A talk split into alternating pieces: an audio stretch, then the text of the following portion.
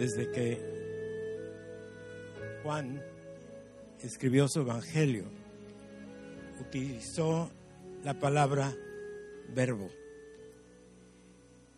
Y comienza diciendo el evangelio, en el principio era el verbo y el verbo era con Dios. Y el verbo era Dios. Este era en el principio con Dios. Todas las cosas por Él fueron hechas. Y sin Él nada de lo que se ha hecho fue hecho. En Él estaba la vida, y la vida era la luz de los hombres, y la luz en las tinieblas resplandece, mas las tinieblas no le comprendieron. Aquel era la luz verdadera que alumbra a todo hombre que viene a este mundo. En el mundo estaba y el mundo fue hecho por él. Escribió su evangelio. Utilizó la palabra verbo. Y comienza diciendo el evangelio, en el principio era el verbo y el verbo era con Dios. Y el verbo era Dios. Este era en el principio con Dios. Todas las cosas por Él fueron hechas. Y sin Él nada de lo que se hecho fue hecho. En Él estaba la vida, y la vida era la luz de los hombres, y la luz en las tinieblas resplandece, mas las tinieblas no le comprendieron. Aquel era la luz verdadera que alumbra a todo hombre que viene a este mundo. En el mundo estaba y el mundo fue hecho por él, pero el mundo no le conoció. Y a los suyos vino y los suyos no le recibieron. Mas a todos los que le recibieron, dióles potestad de ser hechos hijos de Dios a los que creen en su nombre. Y aquel verbo fue hecho carne y habitó entre nosotros y vimos su gloria, gloria como del unigénito del Padre, lleno de gracia y de verdad. Porque de su plenitud tomamos todos y gracia por gracia. Porque la gracia y la verdad por Jesucristo fue hecha. A Dios nadie le vio jamás.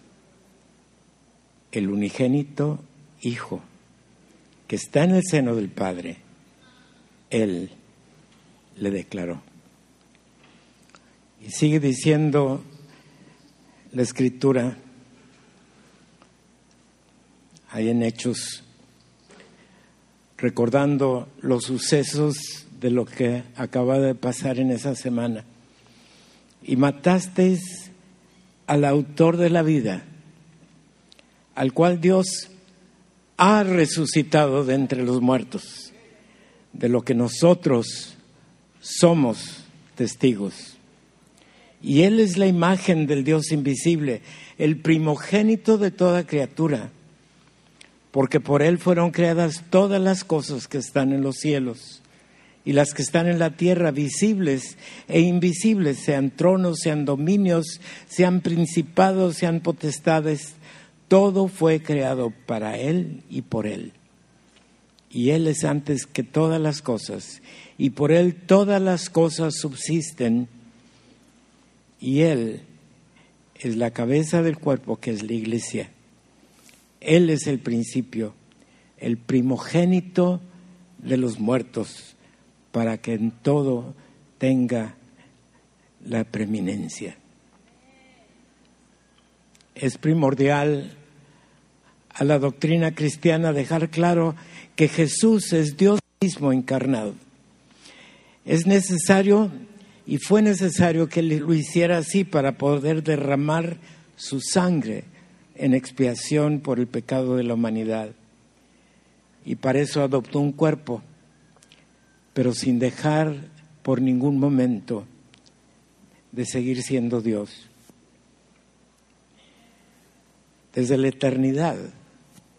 Él es Dios. Él es vida.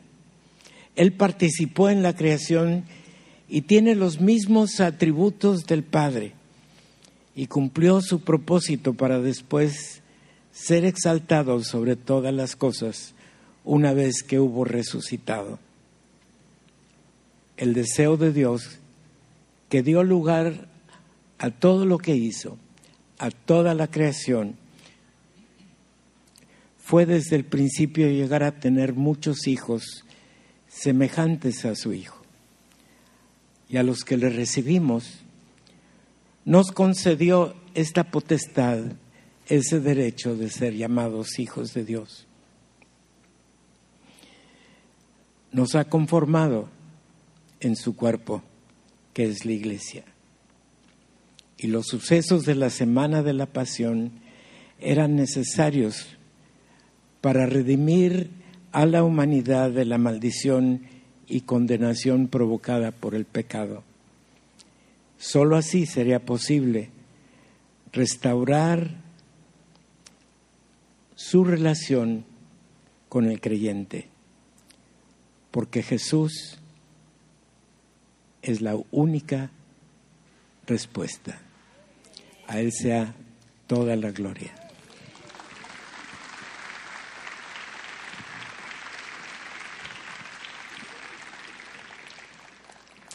Jesús resucitó. ¿Sabes qué? A Jesús no le tomó por sorpresa la muerte.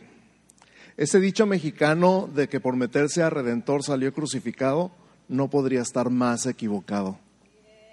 Jesús conocía perfectamente su misión, morir por los pecadores y resucitar al tercer día. Lo anunció a sus discípulos más de una vez. Lo anunció con tiempo para que cuando sucediera ellos se acordaran y creyeran. En Juan capítulo 10, versos 17 y 18 dice, por eso me ama el Padre, porque yo pongo mi vida para volverla a tomar. Nadie me la quita, sino que yo de mí mismo la pongo. Tengo poder para ponerla y tengo poder para volverla a tomar. Este mandamiento recibí de mi Padre. Solo por un corto tiempo entonces, solo por un poquito de tiempo, entre el viernes y el domingo, la muerte pensó que había ganado la batalla, que tendría entre sus garras al Hijo de Dios para siempre. Nunca nadie había salido de la tumba por su propio poder. Ciertamente Cristo había resucitado a dos o tres personas durante su ministerio, pero ahora, ¿quién lo iba a resucitar a él? No, el Hijo de Dios había perecido y quedaría bajo su señorío para siempre. ¿O no? Romanos 6:9 dice, sabiendo que Cristo, habiendo resucitado de los muertos, ya no muere y la muerte no se enseñorea más de él. Aleluya. El Padre fue el que resucitó a Jesús de los muertos y no solo le levantó, sino que le dio un nombre que es sobre todo nombre que se nombra para que en el nombre de Jesucristo de Nazaret se doble toda rodilla de los que están en los cielos y en la tierra y debajo de la tierra y toda lengua confiese que Jesucristo es el Señor para gloria de Dios Padre. Primera de Pedro 1:27 dice, y mediante el cual creéis en Dios, quien le resucitó de los muertos y le ha dado gloria para que vuestra fe y esperanza sean en Dios. Amén.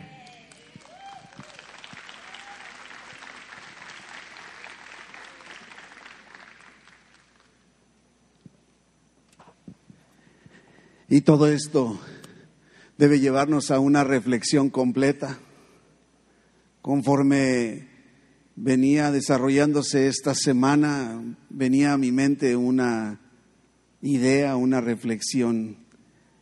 ¿Y qué si no hubiera habido resurrección? ¿Qué hubiera sido de mi vida sin la resurrección de Jesucristo? Y esto nos lleva precisamente a reflexionar acerca de los beneficios de las bendiciones que vienen como resultado precisamente de la resurrección. Y uno de los primeros beneficios o efectos es que la resurrección de Cristo nos asegura que tenemos paz con Dios, que somos aceptados por Dios, que tenemos acceso directo a Dios. Todo gracias a la resurrección. Si no hubiera sido por Cristo resucitado, no podríamos, no, no habría forma en la que pudiéramos acercarnos al trono del Todopoderoso. Nos dice Romanos 4:25 que Jesucristo fue entregado por nuestras transgresiones, pero resucitado para nuestra justificación. Nos hizo aceptos, como nos dice Efesios, aceptos en el amado, aceptos en Jesucristo, gracias a la resurrección. No se trata de ser buenos para ir al cielo. No se trata de portarnos bien para lograrlo. No hay perdón más allá o sin la sangre de Cristo. Y precisamente Dios nos justifica como si nunca hubiésemos pecado. Así nos ve Él gracias a la resurrección de Jesucristo. Estaba leyendo un comentario y dice, Dios trata a Cristo como si Él hubiera vivido tu vida para que entonces Él pueda tratarte a ti como si hubieras vivido la vida de Cristo. Y hemos recibido, gracias a la resurrección, hemos recibido el perdón. Tú y yo estábamos muertos en nuestros delitos y pecados y nos dio vida juntamente con Cristo. Este Cristo resucitado nos ha perdonado todos nuestros pecados.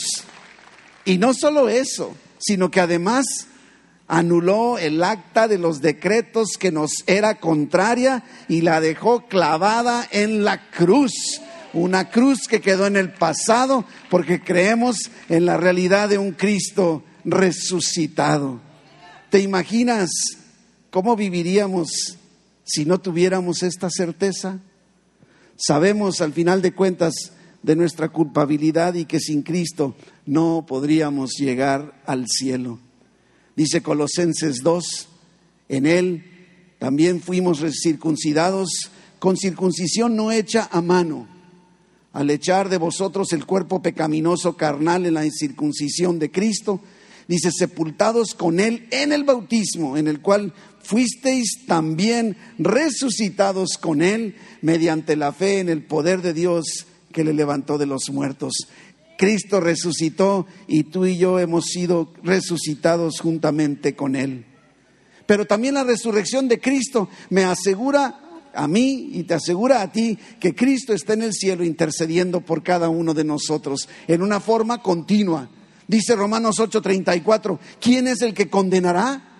Cristo es el que murió más aún, el que también resucitó, el que además está a la diestra de Dios y el que también intercede por nosotros. Todo esto gracias a la resurrección de nuestro Señor Jesucristo. El diablo es un acusador, él lo hace día y noche, viene y nos acusa y viene acusándonos continuamente, pero Cristo murió, Cristo resucitó, Cristo fue llevado al cielo y ahora está sentado a la diestra del Todopoderoso, gracias a que Dios le levantó de los muertos, intercede por nosotros y nos ha dado el acceso directo a su trono. Y un beneficio más, la resurrección de Cristo me asegura que ahora entonces yo tengo el poder para vivir la vida cristiana. Es gracias al poder de la resurrección. Dice Romanos 8:11, y si el espíritu de aquel que levantó de los muertos a Jesús mora en vosotros, el que levantó de los muertos a Cristo, Jesús vivificará también nuestros cuerpos mortales por su espíritu que mora en vosotros. Así que, hermanos, deudores somos no a la carne para que vivamos conforme a la carne.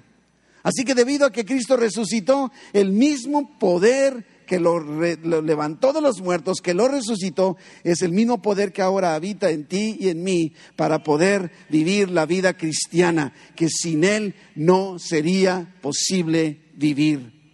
Y la resurrección de Cristo también me asegura que voy a recibir un cuerpo nuevo como el de Cristo, ese día en que seremos glorificados, llamados a su presencia.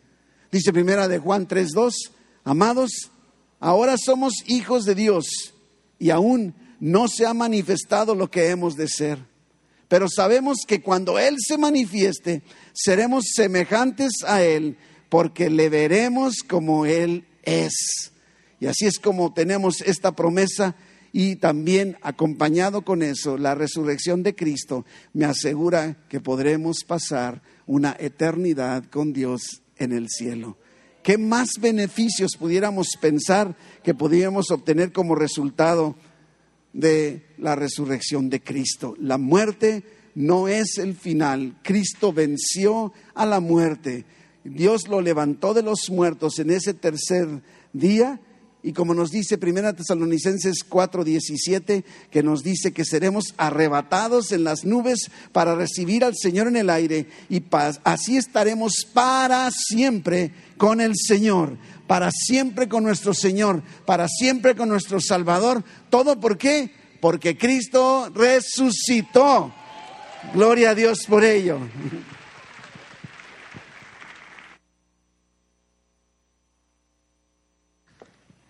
Porque Cristo resucitó, pasé de las tinieblas a la luz. Porque Cristo resucitó, tengo vida eterna. Porque Cristo resucitó, pasé de, pasé de muerte a vida. Porque Cristo resucitó, tengo su victoria. Porque Cristo resucitó, soy justificado. Porque Cristo resucitó, soy heredero. Porque Cristo resucitó, soy su hijo. Porque Cristo resucitó, soy perdonado.